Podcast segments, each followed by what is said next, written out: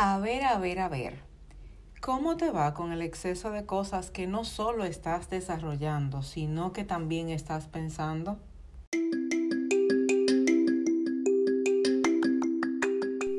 Tripulante a bordo, señoras y señores, bienvenidos a este vuelo donde estoy muy feliz de que estés aquí. Vamos a diseñar de acuerdo a lo que hemos vivido, vamos a crear nuevas historias, pero sobre todo vamos a sanar aquellas cosas que no nos permiten avanzar. Toma tu mochila y vamos a convertirla en el escalón que te llevará a la cima.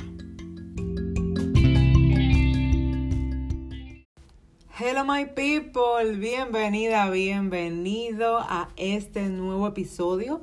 Una semana más donde seguimos creciendo, desarrollando y conociendo herramientas y estrategias que nos aportan a ser un poquito más intencional en todo lo que hacemos. Si es la primera vez que me escuchas, pues gracias por estar aquí. De inmediato te pido que te suscribas a este podcast y que por favor me regales cinco estrellitas o lo que tú consideres que merece este podcast para que otras personas como tú también puedan disfrutar de todo el contenido que con mucho amor e intención preparo cada semana para ti. El día de hoy vamos a hablar sobre el agotamiento emocional. Venimos hablando hace algunas semanas, digamos, en Instagram y es parte de mi, vamos a decir que filosofía de vida, es parte de mis creencias y donde yo agoto todos los procesos que desarrollo de acuerdo a la efectividad.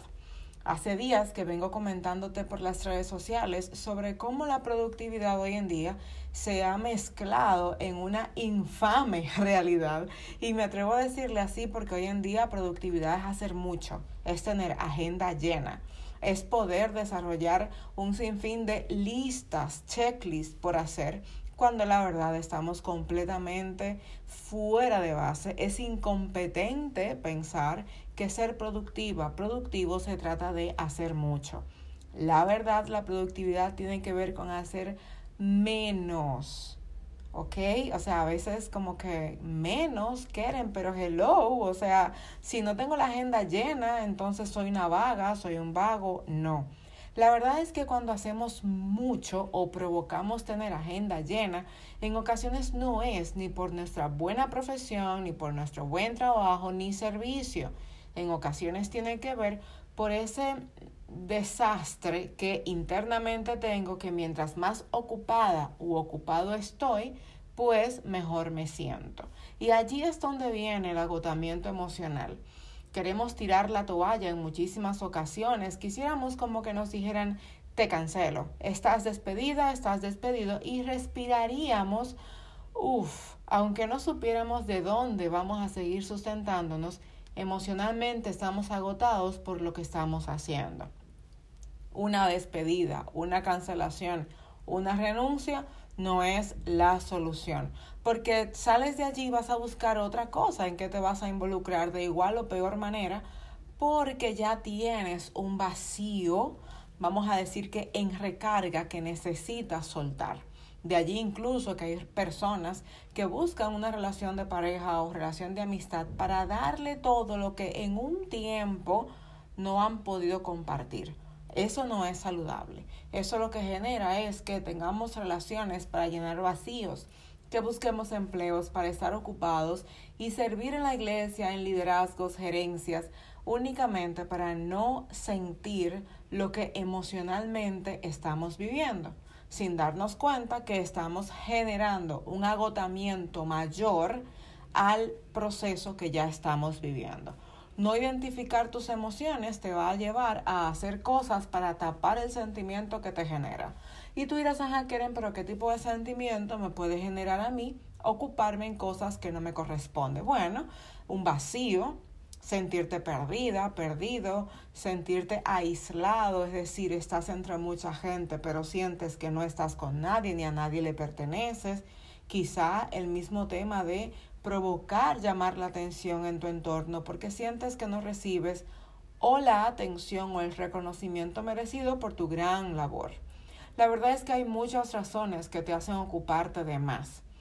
Y aquí yo quiero invitarte a que juguemos un poquito con el reconocimiento intencional. Siéntate cada noche a evaluar. En el grupo de Telegram siempre eh, trato de colocarles temas al respecto de esto, porque meditar cada noche sobre lo que yo he vivido es punta fundamental para un crecimiento integral. Si tú no puedes sentarte 10, 15, 30 minutos a solas, tú contigo, evaluando en paz lo que has hecho, sin autolacerarte, sin pensar en otras cosas, eh, quizá lo que tienes que hacer mañana o las maquinaciones preocupantes sobre qué me van a decir, etcétera. No. 15, 30 minutos para evaluar lo que hiciste, cómo puedes mejorarlo y darte un tiempo de reconocer e identificar cómo están tus emociones, cuál fue el fundamento emocional que manifestaste, perdón, o manejaste hoy. Si no sabes cómo te sientes, cómo has manejado tus temas, tus reacciones, comportamientos, pues tú vas a seguir repitiéndolos una y otra vez y vas a llegar al estado de decir yo soy así.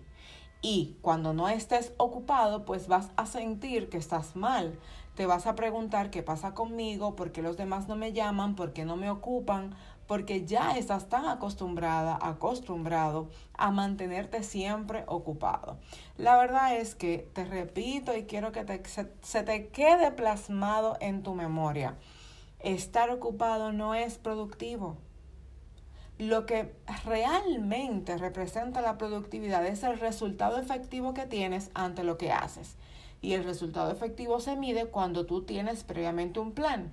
Es decir, ¿cómo tú sabes que eres productivo en tu trabajo? Haz una lista de qué hacer por día, evalúa al final del día los resultados y tienes que saber medir los resultados. Porque si dices, yo voy a hacer cinco llamadas de las 15 que tengo que hacer esta semana, y haces cinco llamadas fielmente, pero no te comunicaste con las personas, no me pongas en el final, al final del día que tú fuiste productivo o productiva con las llamadas porque no te comunicaste con las cinco personas que necesitabas. Medir te da a ti una idea de cómo realmente estás.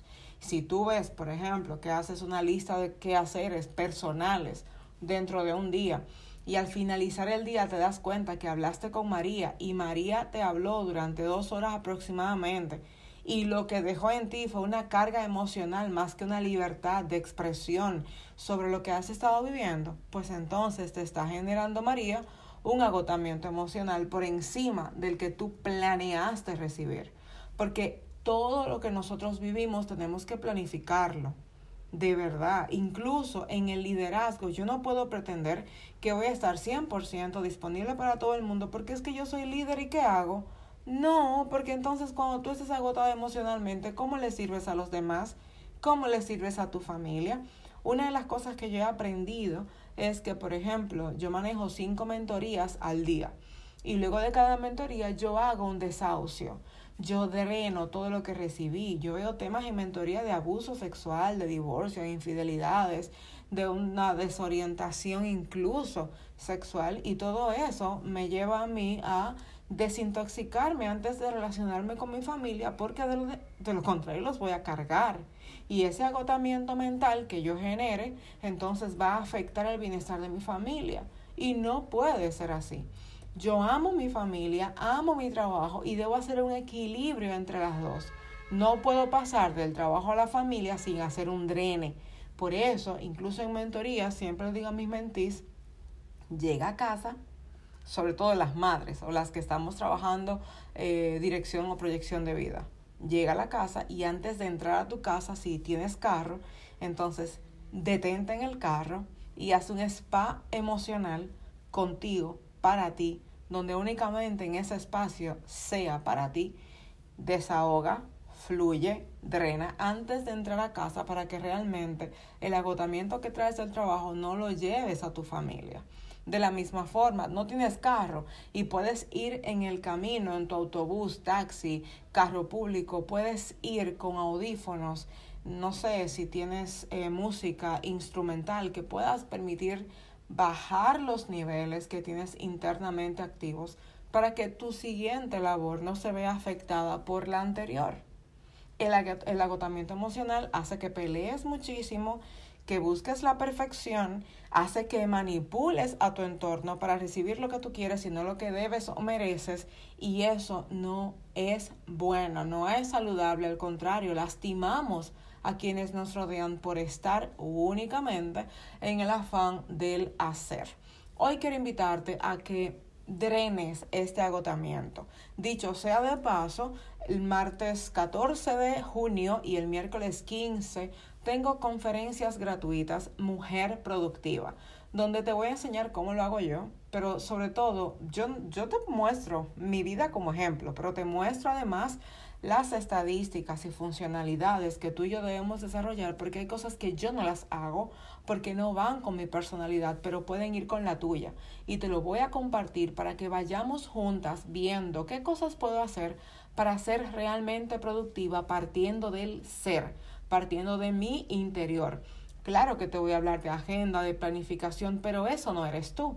Tú no eres agenda, tú eres una persona que tiene principios, valores, ética, digamos que también tienes una mentalidad y creencias diferentes a la mía, tienes fe, obviamente, espero que también como la mía, pero que todo eso te hace a ti una persona individual, diferente y que para buscar juntos una vida integralmente intencional necesitamos primero conocernos y luego activar todo aquello que nos lleve a un crecimiento y expansión que impulse lo que somos, no solo para nosotros, sino también para lo que Dios ha determinado de nosotros. Si quieres ser parte, pues te invito a que vayas al link de mi biografía, tanto aquí en la plataforma que me estés escuchando como en Instagram y que vivamos este tiempo juntas.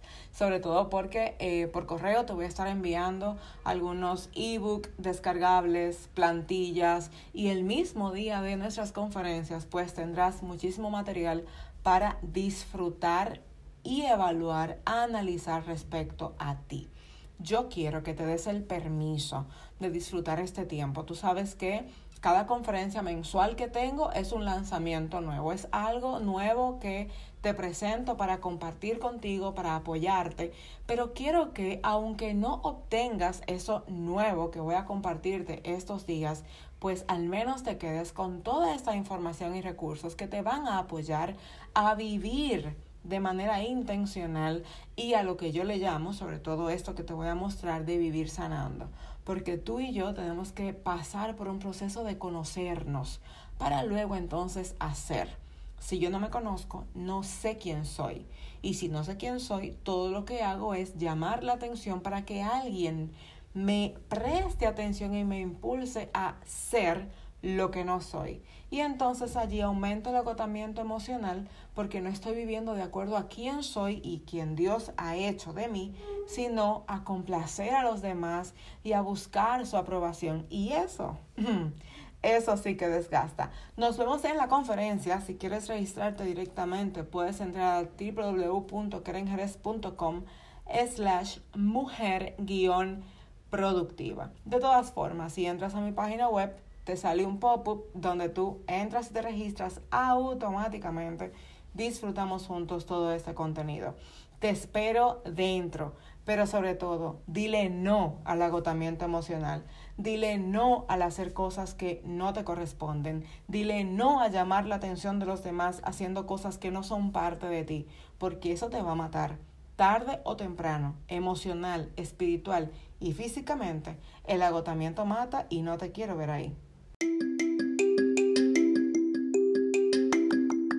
Señores pasajeros, este vuelo llegó a su fin y será hasta la próxima semana en que nos volveremos a encontrar.